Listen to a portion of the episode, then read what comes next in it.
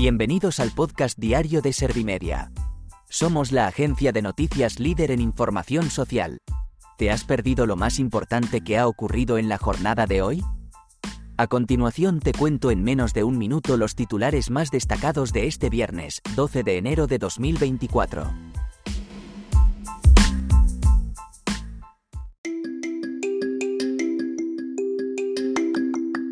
El salario mínimo interprofesional subirá este año un 5%, hasta los 1.134 euros, tras un acuerdo entre gobierno y sindicatos que rechaza COE.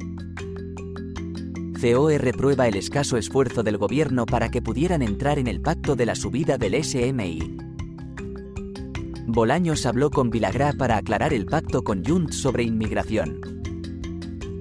El PP responde a Sánchez que es muy difícil alcanzar acuerdos con un PSOE secuestrado por los independentistas. La guerra en Gaza cumple 100 días marcados por el hambre, las muertes de mujeres y niños y la falta de ayuda humanitaria.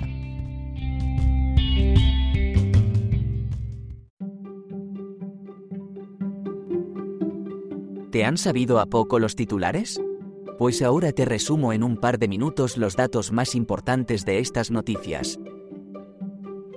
El salario mínimo interprofesional va a experimentar una subida este año del 5%, hasta los 1.134 euros por 14 pagas, después de que el Ministerio de Trabajo ha alcanzado un acuerdo con GGT y comisiones obreras que ha sido rechazado por la patronal.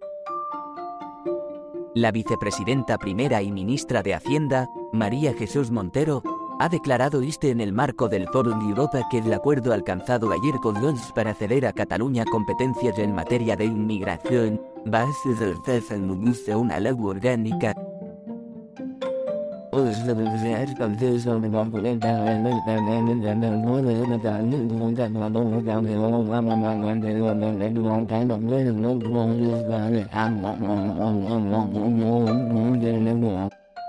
Además han avisado de que asistimos una vez más a una situación de arbitrariedad ya que solo ha venido a incrementar la incertidumbre y la falta de confianza que ya percibimos en la economía, en los mercados y en los inversores.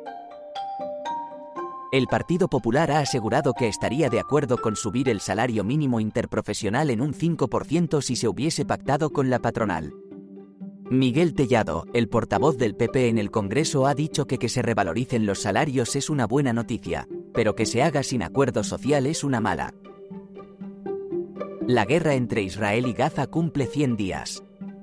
La guerra ha estado marcada por la catástrofe alimentaria, el riesgo de hambruna, el brote de enfermedades, un número cada vez mayor de muertes de mujeres y niños. Y un acceso extremadamente limitado de la ayuda humanitaria.